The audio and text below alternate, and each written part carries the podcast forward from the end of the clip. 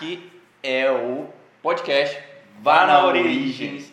Eu sou o Ivan Bonaldo Eu sou o Clércio Fiorelli e hoje nós vamos falar sobre torcicolo. Então, quais são as origens aí emocionais do torcicolo? Nesse podcast, Vá na Origem tem o objetivo de auxiliar todo profissional da área da saúde a entender um pouco mais sobre as origens emocionais dos sintomas físicos do corpo. Então, em cada podcast, a gente vai abordar alguns sentidos emocionais de algumas sintomatologias, de algumas patologias, de algumas enfermidades específicas para que você possa compreender ainda mais e auxiliar o teu paciente a ter um resultado melhor no teu atendimento. Lembrando que nós estamos nas plataformas do Spotify, do Deezer, do iTunes. Então, se você procurar um pouco mais sobre esse podcast, você vai encontrar em todas essas mídias. Inclusive, o último episódio, o episódio que foi falado sobre postura, ele está na íntegra somente via áudio. Então, se você for escutar ele, você vai conseguir ouvir ele tranquilamente.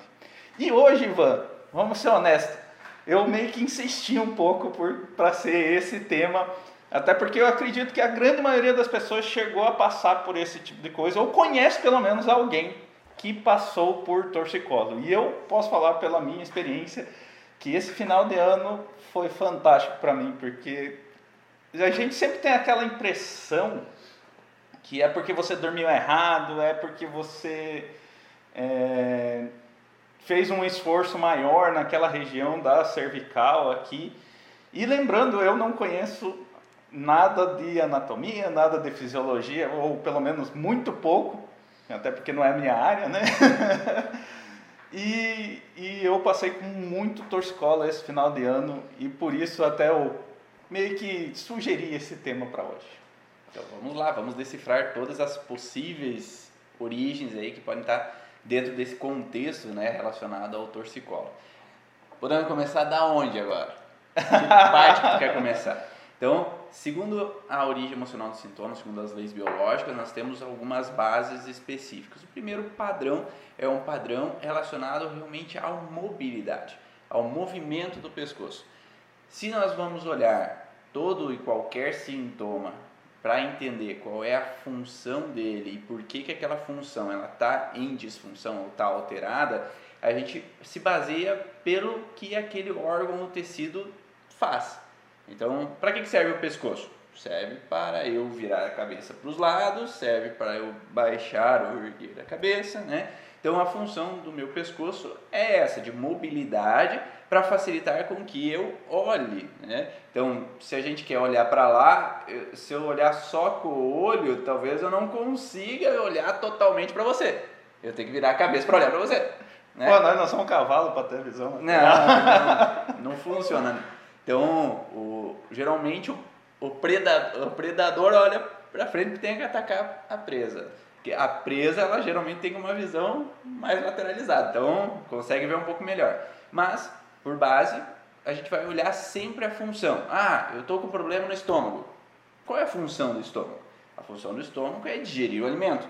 Então a gente vai olhar para a função dele. Ah, qual é a função do meu braço, do meu punho?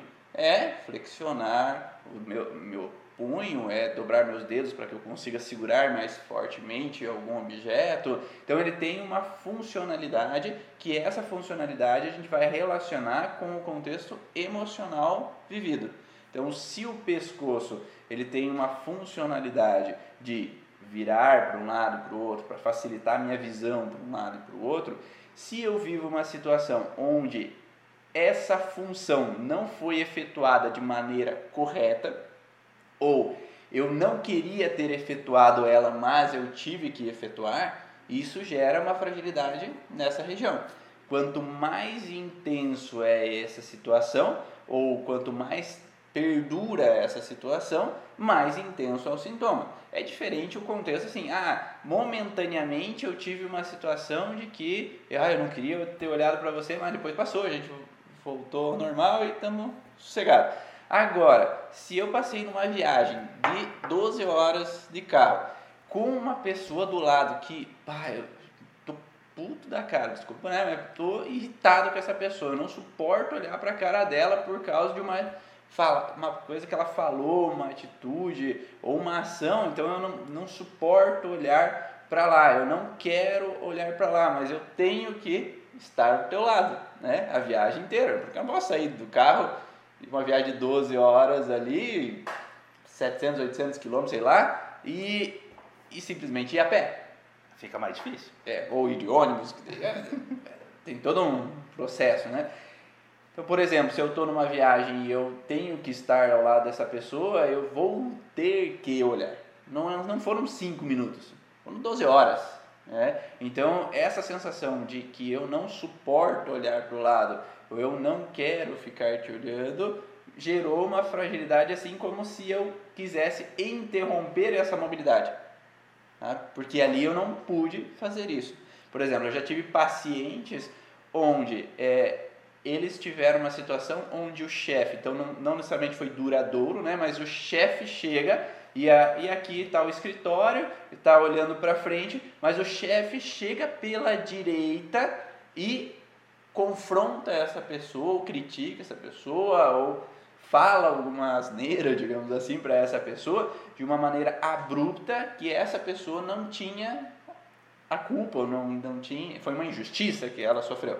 Então eu não suportei aquele impacto que eu tive desse lado, onde eu cada vez que eu ouço aquela porta entrando, eu fico imaginando meu chefe chegando de novo e querendo me confrontar. Então eu não quero nem olhar para lá porque lá vem ele. Né? Então é a sensação de não querer ter essa função de movimento faz com que eu entre numa sensação de que eu travo para não olhar. Né? Claro que, lembrando que sintomas é, geralmente músculo-esqueléticos têm um sintoma na fase pós-estresse. Então, passei as 12 horas de viagem contigo ali e eu não suportava olhar para o teu lado. Mas a dor não vai vir agora nas 12 horas de viagem, vai vir depois quando, ufa, me livrei dele agora, agora acabou a viagem, já cheguei em casa e estou sossegado. Então vai vir geralmente depois, né? depois que eu saio do processo. Até porque a musculatura ela vai servir para é, dar uma inflamação para que eu não tenha mais aquele movimento que foi estressante. Então, por exemplo, se a gente trabalha na osteopatia e tem uma articulação ali cervical, é, ali geralmente no processo transverso, que ele tem uma alteração, uma inflamação por uma queda, uma batida, ou mesmo emocional, por esse deslocamento indesejado, essa articulação inflamada, ela precisa ser estabilizada. Né? Tu já viu quando alguém quebra um osso, tem uma fratura, né? ou tem um entorse de tornozelo, o que, que você vai fazer? Você vai imobilizar. Vai imobilizar. Né? Então, o que que, por que, que imobiliza? Porque quanto mais movimento eu permanecer fazendo, mais inflamação vai ter. Então, se a minha frustração é de não querer ter olhado, não querer ter voltado a visão para você, é como se gerasse uma certa inflamação local, que o meu cérebro entende, estabiliza isso daí, para que eu não tenha um movimento, para que não gere mais alteração. Né? E é a mesma coisa que acontece, por exemplo, com órgãos. Se você tem uma inflamação no rim, geralmente a pessoa com inflamação no rim ela vai ter uma tensão muscular na região posterior vinculada àquele rim. E às vezes vai dar uma falsa interpretação. Ah, eu estou com dor na coluna. Às vezes não é a coluna em si. A musculatura tensionou para proteger aquele órgão inflamado perante a, aquele momento de alteração. É, até está trazendo algo que aconteceu até no, comentando ali assim da, da, minha situação, né, eu comentando no trabalho e na hora que, que eu vim na, na osteopata, que é Elisângela, inclusive nosso parceiro aqui, é, ela falou que eu é, era algo relativo ao meu fígado e é um sintoma recorrente. Eu já já tive problema anterior em relação a isso e o, o meu colega de profissão foi bem bem direto ao assunto. Como assim é um problema de fígado sendo que você está com dor muscular. E normalmente quando você vai, pelo menos eu quando eu tinha torcicolo mais antigamente, eu ia no massagista. Eu continuo indo no massagista, mas mais para espalhar a, a, inflamação, que hoje eu entendo que é mais ou menos isso que, que acontece. Mas eu acabo indo no osteopata para literalmente ir direto no ponto, ir direto no, na onde está Tá incomodando, né? Eu também. Ontem, inclusive, estava lá na minha massagista chica. né? então, é, por que não ter um tempo para nós, né? Por que não, às vezes, trabalhar nossa musculatura? Porque a gente fica tenso o tempo inteiro, a gente está trabalhando o tempo inteiro e fazendo coisas para os outros e por que não fazer para nós, né?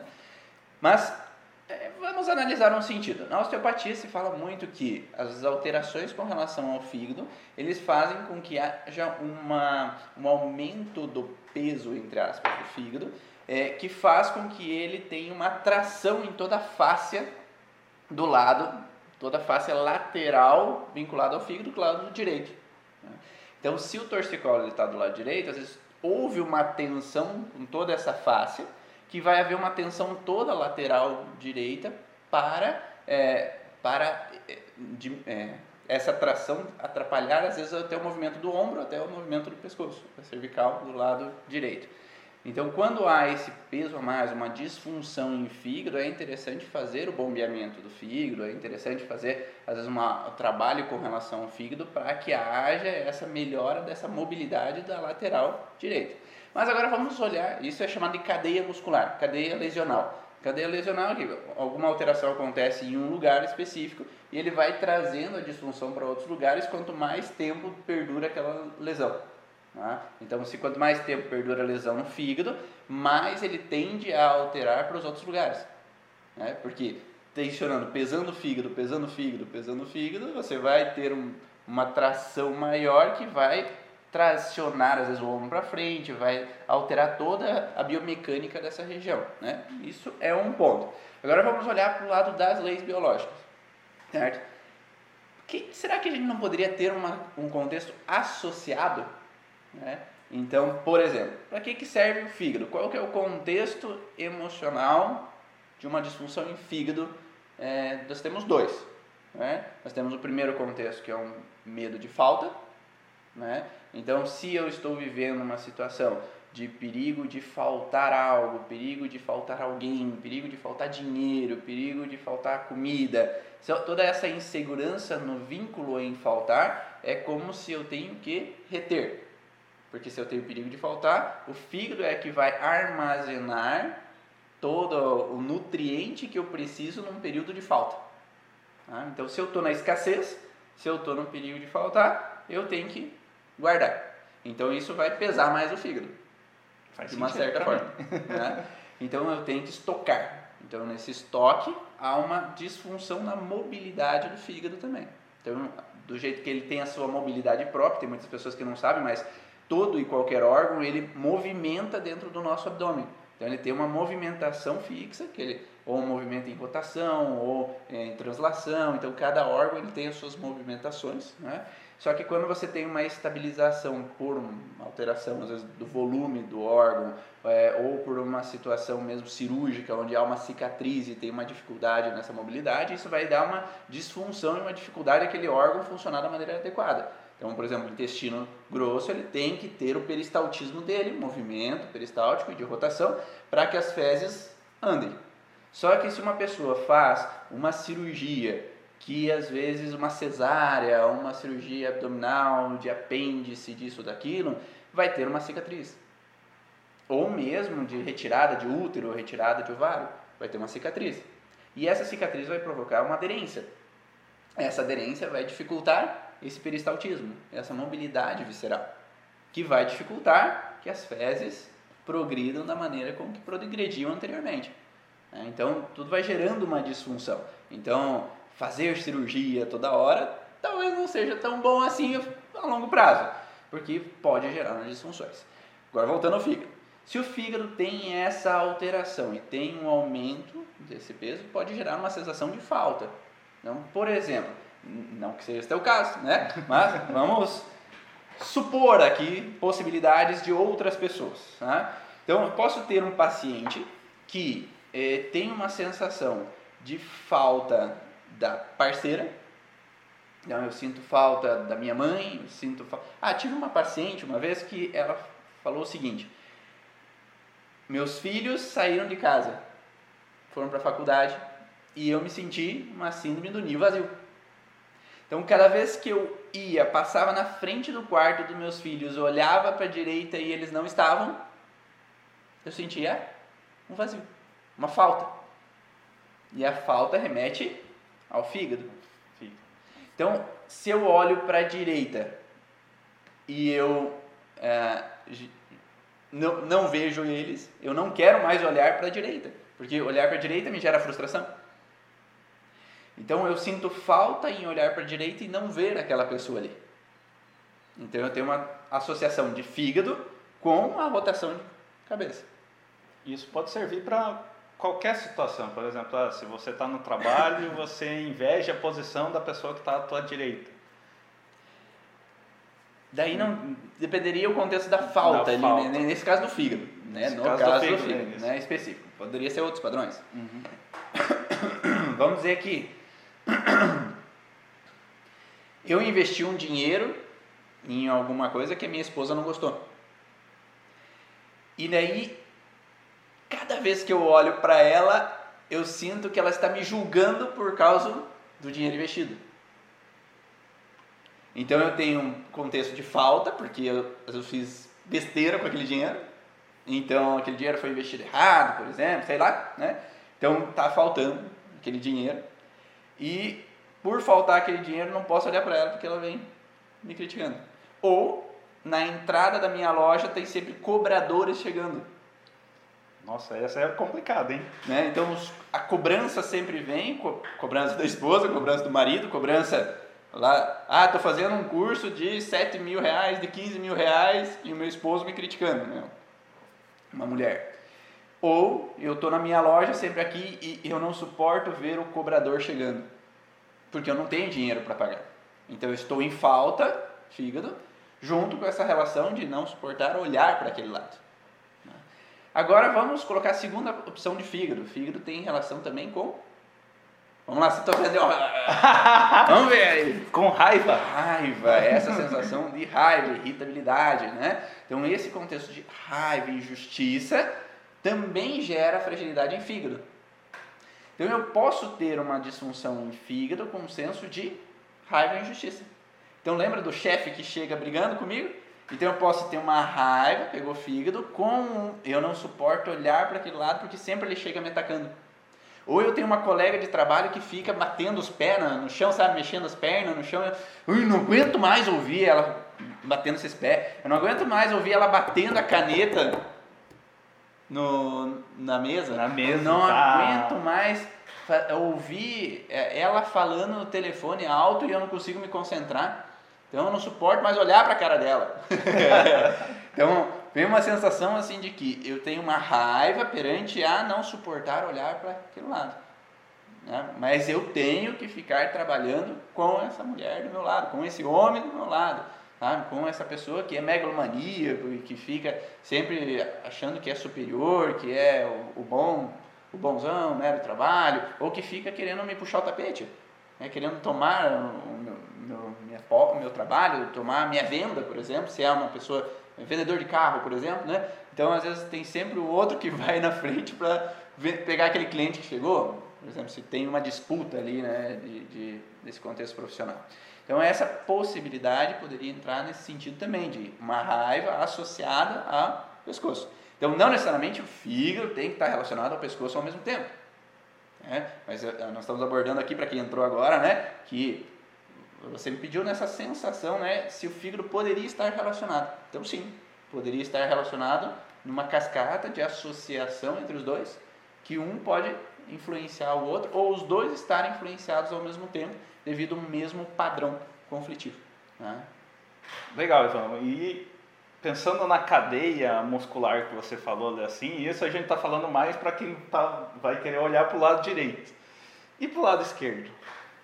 Aí a gente poderia é, olhar com relação a possibilidades dos órgãos do lado esquerdo, que tem, é, por exemplo, a relação do baço, a relação às vezes mesmo intestinal, às vezes de uma disfunção, ou padrões de fragilidade com relação à parte pulmonar. Então, se temos uma fragilidade pulmonar, é, ou temos, é, por exemplo, é, uma alteração de aumento, ao líquido mesmo que fica acumulado no pulmão ali, no peritônio, né? Então uma peritonite, o um aumento de líquido no peritônio, hemotórax, alguma alteração nesse sentido, poderia então influenciar com que houvesse então, esse acúmulo de líquido ali local que vai tracionar todo esse padrão e disfuncionar toda essa região lateral esquerda. Então são possibilidades que a gente poderia analisar. Então ah, algumas pessoas me perguntam: ah, se eu tenho uma disfunção em tal lugar, é somente por causa daquela articulação que não está funcionando direito? Não necessariamente, né? Porque, como eu falei anteriormente, eu, às vezes eu posso ter uma disfunção em órgão que pode gerar uma dor referida àquela região específica. Então é uma dor à distância, né? um sintoma à distância. Ou pode ter uma disfunção naquele local. Por isso que o diagnóstico diferencial a gente precisa analisar se aquele ombro está funcionando direito, se às vezes estabilizando aquele órgão, aquele ombro volta à normalidade, ou se é só o ombro que está em fragilidade mesmo, é, ou a articulação cervical, se você colocar a pessoa deitada que não tem essa padrão de gravidade tracionando para baixo, se essa mobilidade do pescoço altera ou não. Porque uma coisa é eu estar sentado ou de pé, que daí eu tenho a gravidade jogando esse peso do peritônio ou do, do fígado para baixo, e isso vai fazer com que eu tracione toda a parte então relacionada às minhas fáscias e vai disfuncionar para cima. Agora, se eu estou deitado, a gravidade não está jogando para baixo. Então, se eu estou deitado, eu posso trabalhar essa cervical, por exemplo, para ver se a mobilidade está ok ou não. Né? E é uma diferença. Então, se há uma inflamação na cervical, sim, vai ter uma disfunção. Se tem uma hérnia de disco cervical, também vai ter uma disfunção.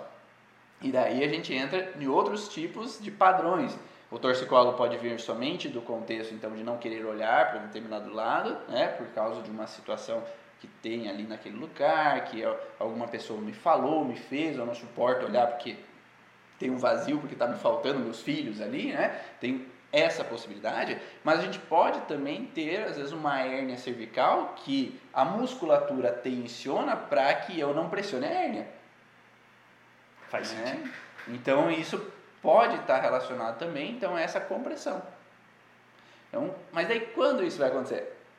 É quando uma pessoa, ela geralmente a cervical serve de novo para virar para os lados ou baixar ou erguer a cabeça. Agora, uma hérnia, que é uma protusão posterior, geralmente a gente vai analisar para um contexto de eu ter que me curvar a cabeça.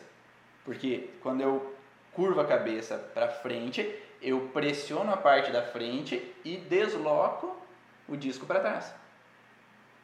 Ah, porque a pressão vai para frente, ele trava na frente, mas para a pressão do disco ele vai em direção posterior. Né? Imagina um babalu. Né? Então a gente, se a gente apertar o babalu na frente, o líquido vai, vai para minha cara. Né? eu jogo para trás. Então eu tendo a deslocar para trás. Né? Se tiver furado, vai, vai escapar vai todo aquele líquidozinho gostoso assim que, que, que geralmente faz um, uma sujeirinha na roupa assim que é difícil sair. Mas então ele vai deslocar para trás. Quem nunca abriu um, um sachêzinho daqueles de, de ketchup e coisa arada assim? Aperta, é, assim. Não abriu direito e aperta e Mas, Então, mais fácil da pessoa enxergar, né? Visualizar aquela cena. Então, se a gente tem essa pressão posterior, é porque eu tive uma situação de me curvar a cabeça para frente. E quando que eu vou me curvar para frente e isso é incômodo para mim? Quando eu tenho que às vezes baixar a cabeça a alguém. Ah, então, ah, eu tô numa situação é, que, hum, sei lá, desculpa a sogra, mas minha sogra veio visitar, brincadeira da parte, tá? Minha sogra, tranquilo, tá? Mas vamos, vamos falar assim, ah, minha sogra, meu sogro veio visitar e eu não suporto algumas atitudes dela ou dele, eu não suporto que ajam de determinadas formas, então eu tenho que, ah, eu ando de cabeça baixa em casa porque eu não, não suporto olhar aquilo que ela está fazendo ou o jeito que ela está mexendo com meus filhos, ou o jeito que está é, limpando a casa, o jeito que está mexendo nas coisas. Né? Então eu, ah, eu ando de cabeça baixa porque eu não suporto olhar para essa situação. Então eu me submeto a essa situação sem olhar, né? porque eu não quero olhar. Tá? Porque fala-se que o olho no olho né? é como se o olho fosse a janela da alma. Né? Não, é, não tem aquele padrão assim, ah, quando você quer saber se a pessoa está mentindo ou não, olhe nos olhos dela, se ela desviar o olhar, porque não tem alguma coisa. Mas esse olhar no olho, ele representa a sensação de ser verdadeiro, né, com a palavra. E essa sensação de que às vezes eu não quero que desvende o que eu estou pensando, né? Porque eu estou puto da cara, tô com raiva lá dentro de mim, mas eu não quero que outra pessoa perceba. Então eu baixo a cabeça, desvio o olhar para que não olhe para mim e não imagine. Ou eu estou na mesa de jantar e às vezes tem algumas coisinhas que são faladas que às vezes eu não concordo. É sempre aquele dito, né? política, religião e futebol, né? Cada um tem o seu. Não se e daí, e daí vem aquele padrãozinho de que um impõe alguma coisa, um fala uma coisa, outro fala outra, e daí eu baixo a cabeça porque eu não quero nem discutir aquilo. Né? Só que não quer dizer que lá dentro, às vezes, dependendo da minha personalidade, então se eu for um destro ou uma canhota, por exemplo, né, que às vezes é, eu tenho uma facilidade maior em confrontamento, então me submeter a essa situação é ruim. Mas ah, pela minha esposa ou pela mulher, pelo meu esposo, às vezes eu evito confrontar com meu sogro e minha sogra para que não tenha problemas na família. Então eu prefiro às vezes me submeter a ter um desentendimento ali naquele momento. Ou vai que é na ceia de Natal, né? ou lá, então não é um bom momento, mas eu me submeto essa situação. Ou é só dois dias também, ah, deixa pra lá, né? Só que aquela situação repetitiva desse padrão faz com que baixar a cabeça, baixar a cabeça, baixar a cabeça, baixar a cabeça, ele vai gerando uma disfunção, né? E pode chegar a uma alteração. Principalmente quando a gente fala em hérnia, a gente tem que também olhar para a função da hérnia. A função da hérnia, né, a função do disco em si, né, é de amortecer o impacto. Eu achei que ia falar que a hérnia era importante vai saber, né? Tudo tem um, um objetivo. Às vezes, se eu não quero olhar para o lado, se a hernia está ali, vai me ajudar. É verdade. A função dela, ela está fazendo, né? Que é a função que eu tenho, por mais que me desagrade, né? Naquele momento pela dor, mas era o que eu estava querendo que acontecesse anteriormente. Eu não queria olhar, né? E isso, o sintoma veio posteriormente. Mas se é, o disco ele tem uma função de amortecimento então a gente pode pensar aqui: eu tive que me submeter a uma situação com a intenção de amortecer um problema. Então, para evitar que aconteça um desentendimento entre eu e minha esposa, é melhor eu me submeter para amortecer o problema para que ela não sofra. Então, às vezes, ah, meu sogro está me cutucando porque ele está me cutucando, cutucando para uma briga comigo. Então, para que a minha esposa não sofra, porque eu sei que ela vai ficar triste, porque o pai dela e eu vamos brigar, então, por exemplo, é melhor eu amortecer essa situação do que ela sofra. Então, eu me submeto amortecendo essa situação para que ela não caia nela. Ah, eu tenho um irmão problemático, um irmão mais novo, que faz que a minha mãe sempre sofra, me chore e se frustre.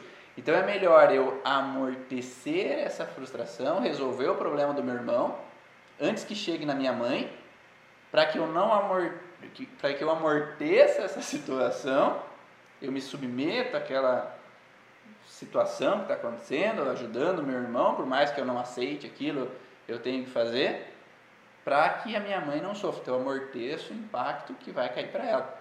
Então às vezes quando eu a vida inteira amorteço desde a infância, desde a adolescência, desde a vida adulta, os contextos com a minha mãe, para que ela não sofra. Só que agora eu decidi, chega, tá? Se ela quer agir desse jeito, ela que age desse jeito, e mas eu vou também agir do meu jeito, porque a vida inteira fazendo do jeito que ela quer, tentando evitar que ela sofra, parece que ela fica me chantageando sempre, vindo chorar as pitangas ali com relação aos meus irmãos e não sei o que, e, com isso, com aquilo, com meu pai, com aquele outro, não sei o que, e eu sempre amortecendo, amortecendo, amortecendo, agora não aguento mais. Então a hora que eu dou o basta e digo não, daí eu posso ter a fragilidade. Porque geralmente o sintoma vem Depois. quando eu saio do estresse. Quanto mais crônico, maior a intensidade dos sintomas. Às vezes pode ser uma inflamaçãozinha, às vezes uns estalidos no pescoço, até o ponto, às vezes, de uma hernia né, que pode gerar uma tensão, uma disfunção que venha talvez aos braços. Né? E lembrando também a lateralidade, né? Mulheres e homens destros, mulheres e homens canhotos, Então, o mesmo lado tem a ver com parceiros, né? Pai, irmãos, profissão, e o lado oposto tem a ver com relação a mãe ou filhos. Então, se eu tenho, por exemplo, destros, o lado esquerdo fragilizado, geralmente eu vou ter uma tendência que eu vivi uma situação em ter que me submeter a não ser capaz de amortecer um problema com a minha mãe. Mas daí, só, só para mim entender essa parte da lateralidade em relação aqui. Você falou que homens destros, né? Você até citou esse exemplo, né? Que homens destros ele tem mais facilidade ou dificuldade em relação à luta ou fuga, uhum. né? E quando é um homem canhoto e no caso a mulher destra que que tem essa essa, esse quesito de ser mais família, mais submisso de uma forma geral, por que, que ainda assim venham essas dores na, na tensão do trapézio, no, no, na parte muscular em relação ao torcicolo? Então vamos dar um parênteses aí, né? Voltar, recapitular. Homem e mulher, homem destro e mulher canhota têm uma tendência maior de confrontar, não de fugir. Ah. Né? Então, o homem e a mulher dessa têm uma tendência maior de confrontar uma situação. Então, ela é mais da ação.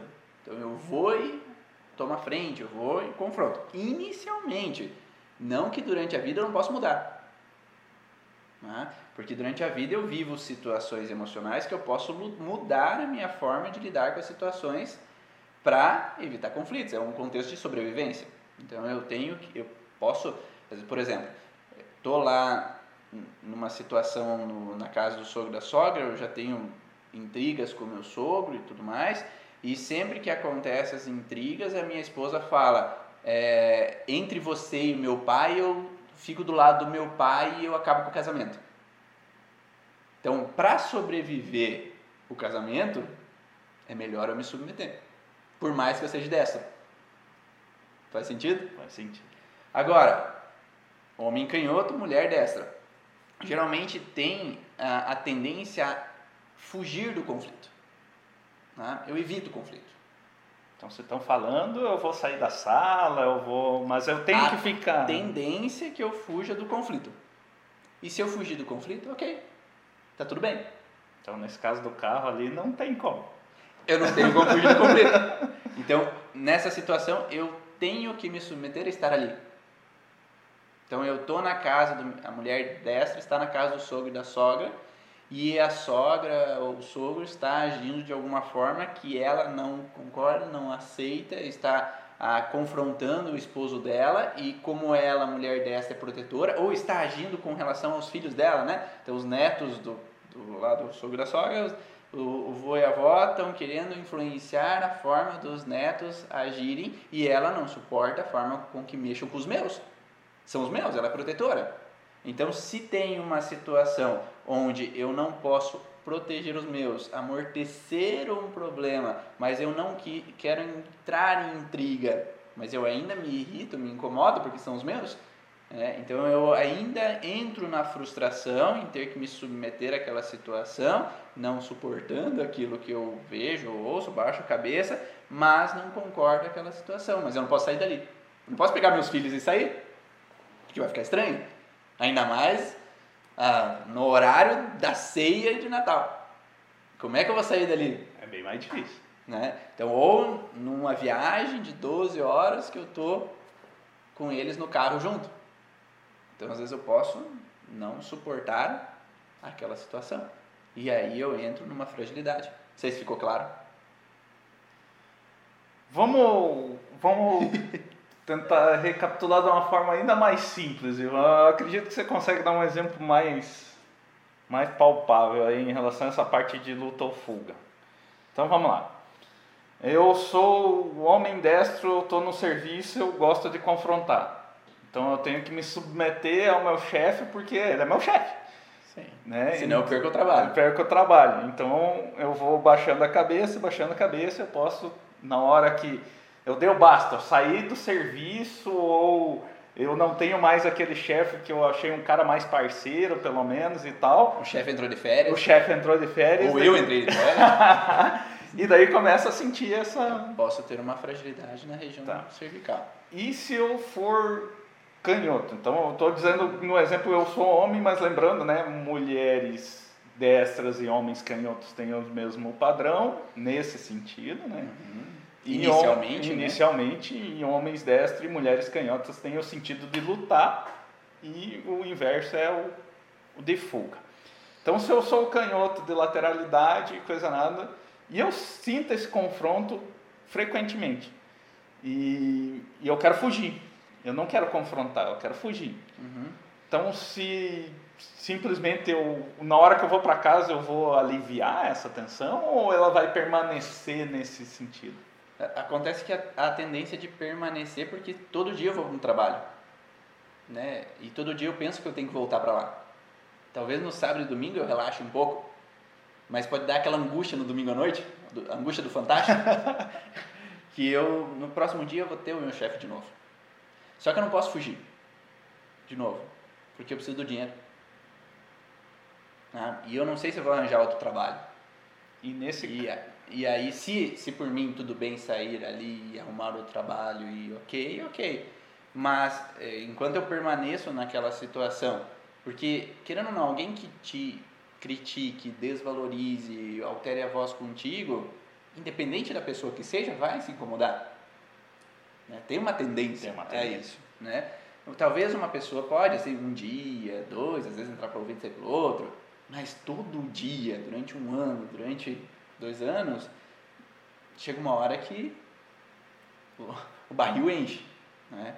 Então, aquele canhoto que às vezes não pode refutar o combate, sair daquela situação, por mais que ele veja que aquele dinheiro, ele vê que talvez ele pode conseguir, mas talvez ele tenha mais insegurança, tenha mais indecisão se ele vai ser capaz de arranjar outro trabalho, se ele vai ser capaz de buscar uma outra fonte de renda para os meus filhos, porque eu tenho que dar o suporte aos meus filhos. E se ele tem esse senso, e às vezes a gente tem vários conflitos associados, às vezes eu tenho o perigo de faltar dinheiro lá no, na minha história familiar e eu não posso largar o trabalho porque eu tenho minha renda, ali, se, não, se eu largar, o conflito mais forte ainda é de medo de faltar dinheiro. Então, entre faltar dinheiro e ter que me submeter ao chefe, eu prefiro me submeter ao chefe. Então, é, é por ordem de, de prioridades, digamos assim. Então, a prioridade da minha vida é dar sustento aos meus filhos. Talvez eu me submeter ao meu chefe ou aquele trabalho que eu não gosto, tudo bem, eu, às vezes me submeto àquela situação.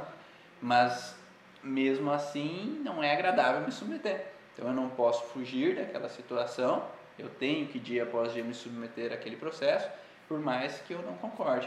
né? E às vezes eu posso ter, então, como um canhoto, essa relação de eu ter que dar proteção aos meus. né? E, e às vezes, se eu tenho uma dificuldade na ação, né, de tomar a frente em algumas situações, eu posso ver o meu colega de trabalho que sempre toma a frente e toma as minhas possibilidades, porque eu, talvez eu tinha toda aquele projeção, eu tinha todas aquelas ideias na minha cabeça, eu até dei as ideias para outras, para o meu chefe, mas o meu colega de trabalho, como é mais proativo, ele foi e executou a ideia. Então ele foi promovido, mas fui eu que dei a ideia. Então eu tive que me submeter àquela situação de não ser promovido, mas porque talvez eu tenha uma dificuldade na ação também. E daí eu tive que me submeter a essa situação. Então são várias as possibilidades que Várias podem acontecer, né? Mas em todo caso, o padrão específico, geralmente do, do contexto eh, de fragilidade cervical, ela entra nesse sentido de eu ter que, às vezes, baixar a cabeça, me submeter. Cervical alta, em, te, em teoria, como fica próximo ao crânio, tem mais um padrão de desvalorização intelectual. Então é um sentido mais de, às vezes, intelectualmente eu me sentir desvalorizado, eu me sentir incapaz intelectualmente de dar um resultado. Eu já imaginei na cabeça assim, é, sabe aquele na escola que a professora falava assim, ah, quem vai responder agora?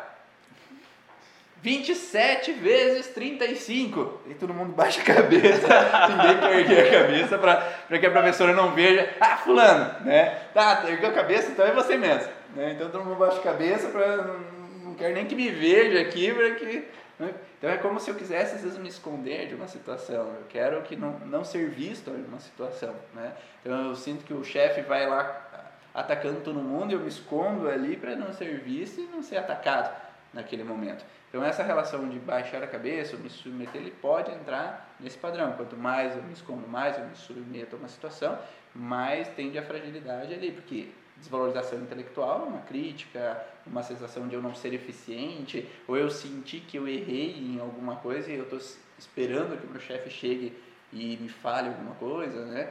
E cervical mais baixa tem uma tendência maior na sensação mais de injustiça, uma desvalorização, uma submissão.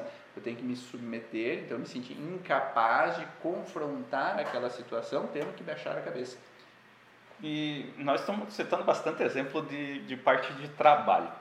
É, mas vamos lá, você até citou o exemplo de sogra e sogra, mas pode acontecer de quando estava na infância você tinha um pai mais opositor uhum. ou uma mãe mais, vamos dizer assim. Carrasca. É, linha dura, sargentão, o pessoal ainda fala nesse contexto assim. Já que eu até comentei essa parte de meio militarismo ali assim, tem militar também que, que pode passar por esse tipo de situação também, né? Mas vamos lá.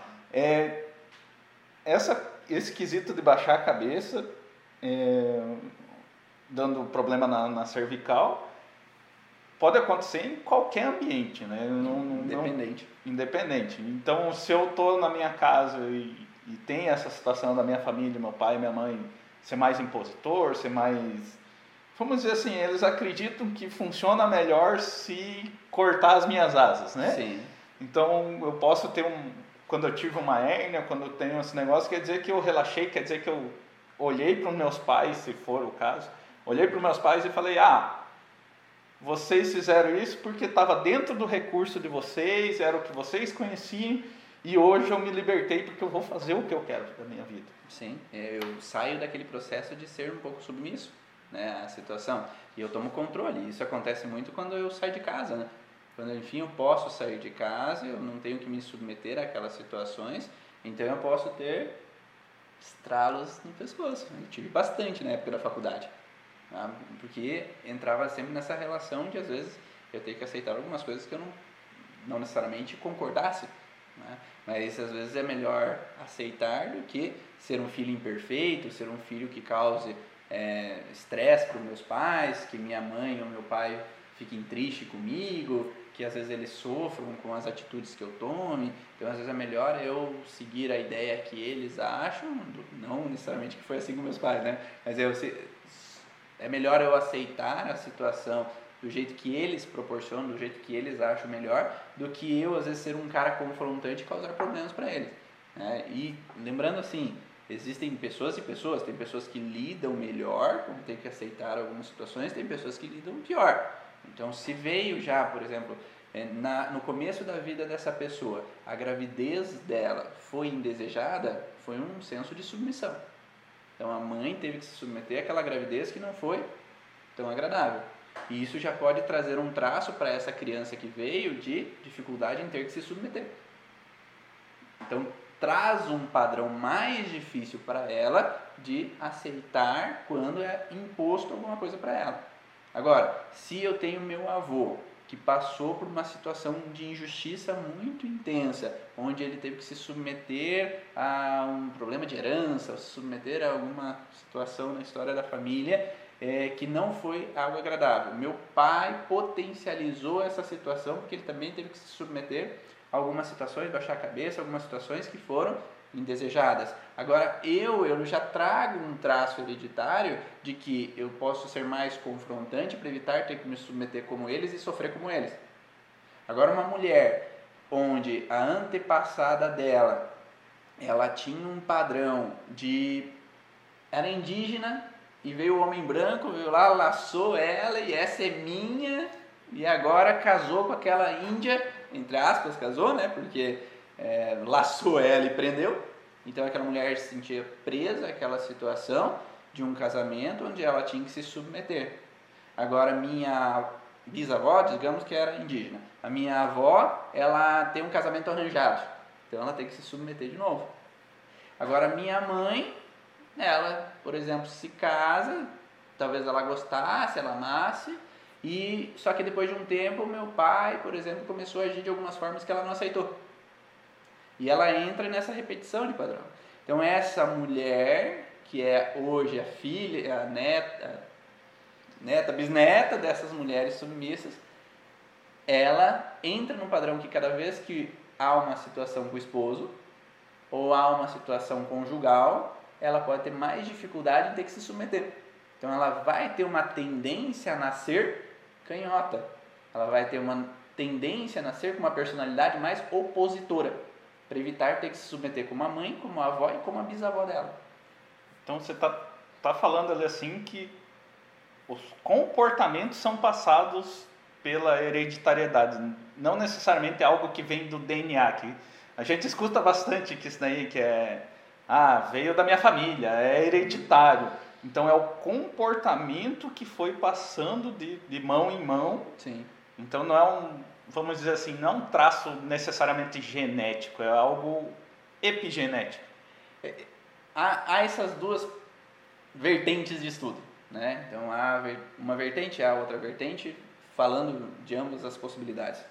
Mas se olharmos ao todo, é um comportamento passado, é, independente de onde esteja gravado. Está ali porque a gente reage assim. E se a gente olhar para os antepassados, a tendência de observar que, olha, ele é igual a fulana, ó, tá agindo igual a avó dela. Ontem, não tem isso? Tem, tem bastante isso. Né? Então, a gente herda esses padrões, por mais que eu nunca conheci minha avó. Por mais que eu nunca conheci minha bisavó, mas a gente tem uma tendência de trazer esse perfil como uma forma de proteção. Porque minha avó, meu avô era do jeito que era, porque foi a melhor maneira que o cérebro deles encontrou para tentar se defender do que eles sofreram. Então, como eu quebrei a cara, eu gero uma proteção, como se fosse uma carapaça, uma, uma proteção, para evitar eu cair na mesma cilada. Só que isso, da melhor maneira que ele encontrou para evitar passar de novo por aquilo, é a melhor maneira que é passada para o descendente, para o próximo. Então, aquele próximo que nasceu, ele vai ter já a tendência de que eu vou conseguir sair daquela fragilidade de uma maneira mais fácil, para não sofrer como meu avô, como meu pai, como minha mãe. Né? Então, por isso que é passado esse comportamento como uma forma de proteção. É a mesma coisa que no mundo animal. Se no mundo animal Inicialmente, a melhor maneira de reprodução era uma reprodução por divisão, né, mitose, simplesmente. Agora, agora se modificou, teve uma mutação nos animais que agora eles têm relação sexual, que eles produzem um feto. Então é uma evolução que vai vindo para achar uma melhor possibilidade de sobrevivência. E a melhor possibilidade de sobrevivência vem com ou eu tenho uma casca dura para me proteger da mordida do, do do jacaré, ou para eu ter uma, uma pele com uma proteção maior ao sol. Né? Então, às vezes, quem mora em lugares onde tem muito sol tem uma tendência a ter uma pele com mais, mais melanina para ter mais proteção. É uma adaptação ao ambiente que eu vivo. Mas também tem uma adaptação emocional ao ambiente que eu vivo. Né? E isso facilita, então, com que eu tenha então uma, uma forma melhor de sobrevivência àquela situação. É, então isso faz com que é, eu, quanto mais situações eu viva, mais confrontante eu fique. Porque se eu só recebi dos meus antepassados, às vezes eu tenho um pouco um, um ar de dificuldade em aceitar algumas situações. Algumas. Agora, se na infância inteira eu tive que me submeter, na adolescência e outra coisa e outra coisa, eu posso chegar até um ponto de ser do contra total.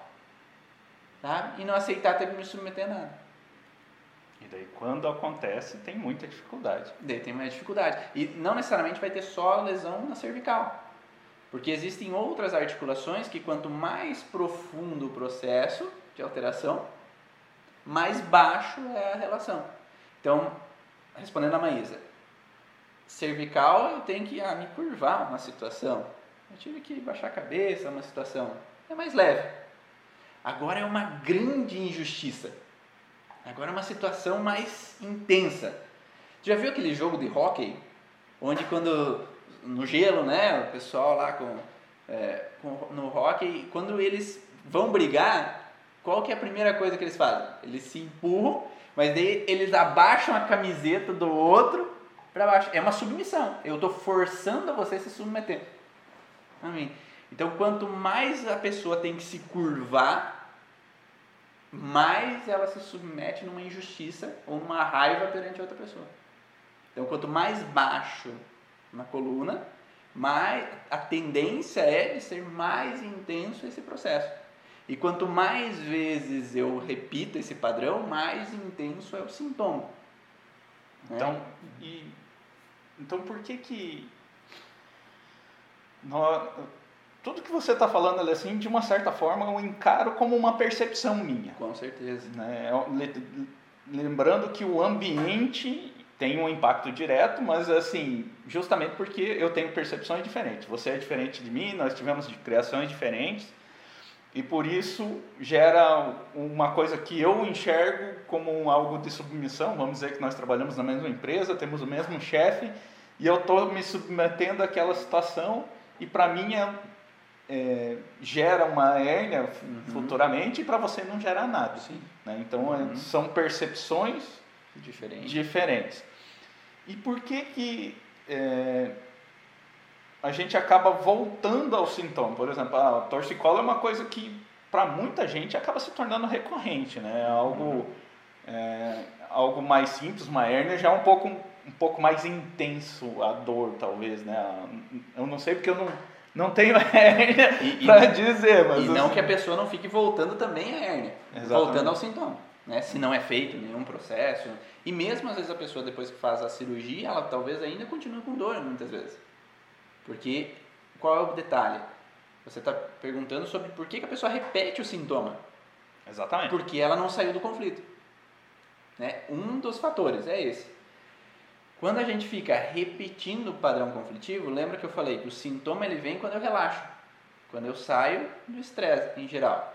Então, se a pessoa ah, entrou de férias na profissão, saiu de casa, saiu do trabalho, de férias, ela relaxou, porque ela não está mais tendo dia após dia se submeter àquela situação. Então, nessa fase de relaxar, ela pode ter sintomas de dor. Cada pessoa é diferente, né? Às vezes tem pessoas que têm infecção urinária nas férias, tem pessoas que têm diarreia nas férias, tem pessoas que têm vômito nas férias, tem pessoas que têm torcicolo nas férias, né? Então depende de como ela vivenciou aquela situação, porque cada órgão tem um padrão emocional diferente. Né? E é isso que a gente fala na origem emocional do sintoma. Cada órgão tem um sentido específico, não é qualquer estresse que afeta qualquer órgão. Né? É um estresse específico. Se eu percebo nesse sentido, de ter que me curvar a cabeça, uma situação, eu entro numa fragilidade nessa região. Agora eu voltei ao trabalho, eu voltei a me estressar. A tendência então do sintoma reduzir, mas cada final de semana talvez eu possa ter uma dorzinha. E, e na casa é a mesma coisa, vamos, vamos colocar em, em casa. Ah, eu, na infância inteira eu morei em casa com meus pais e eu tinha que me submeter a uma situação. Né?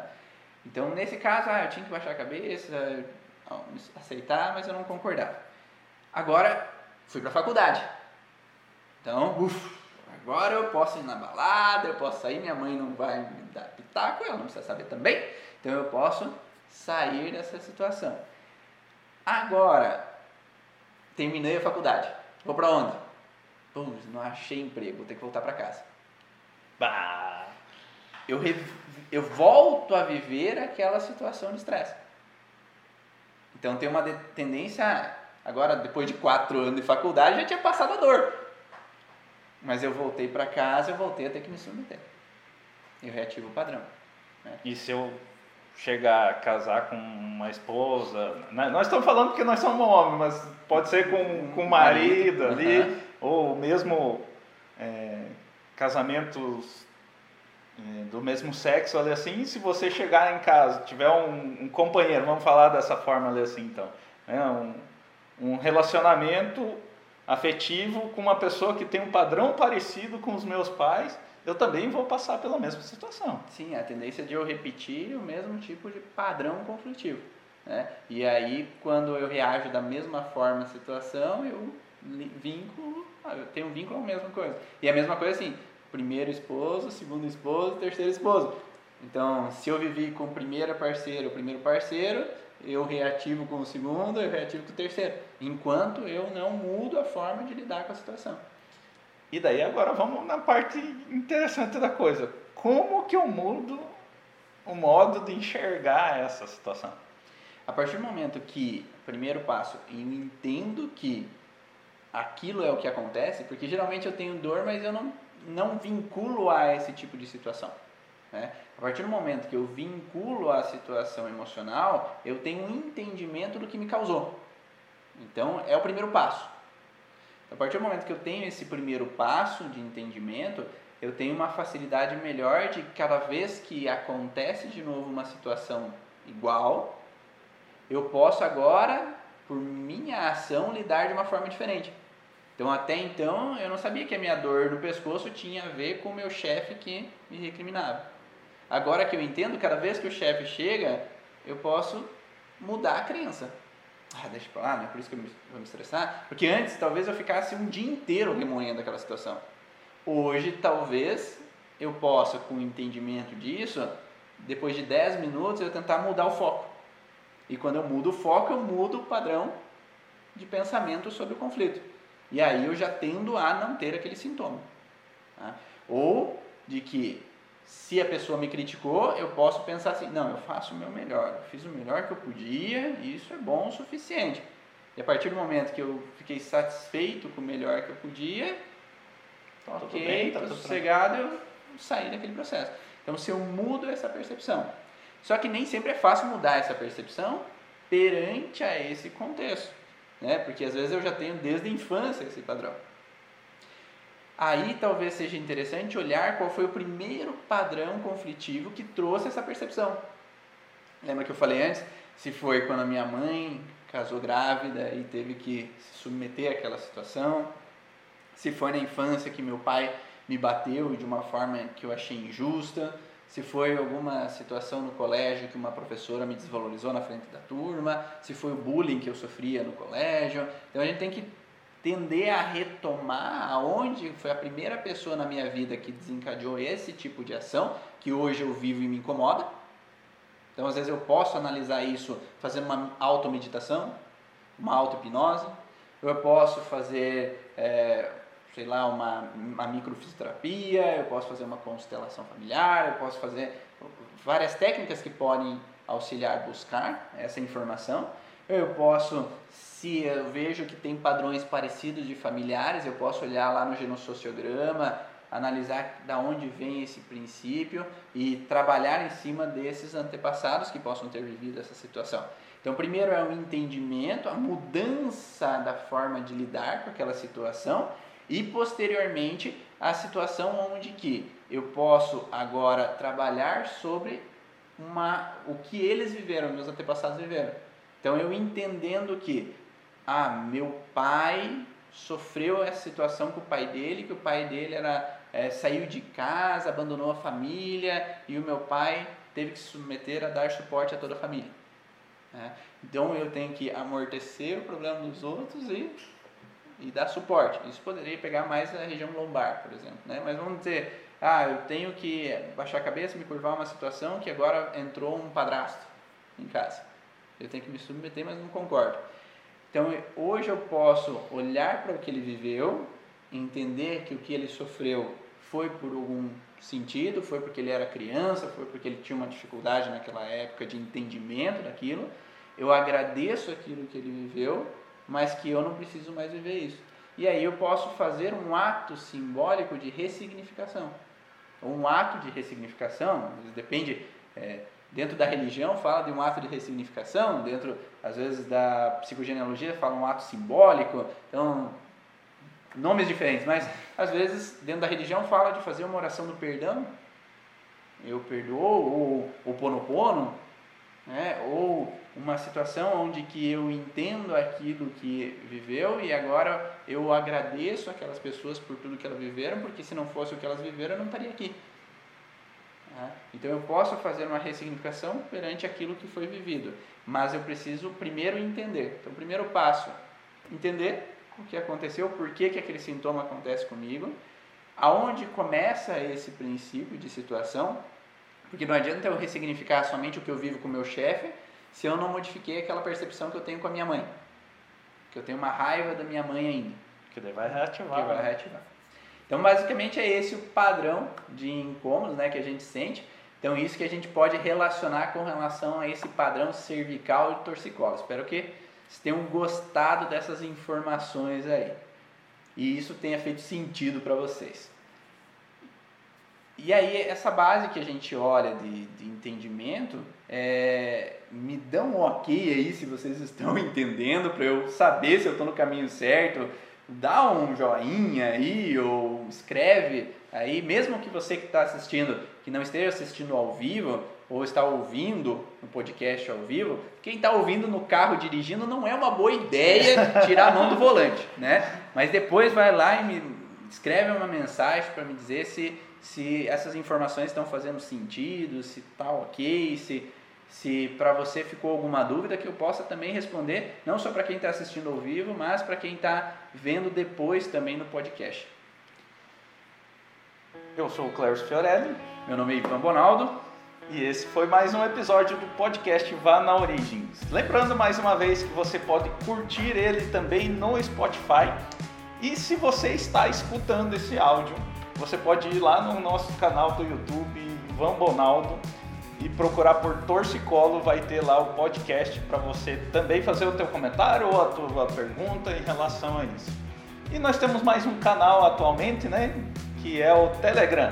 Então, se você quer participar do canal do Telegram, onde o Ivan dá dicas diárias sobre a origem emocional dos sintomas e sobre atendimento a pacientes, você pode ir lá no cursoorigens.com/telegram.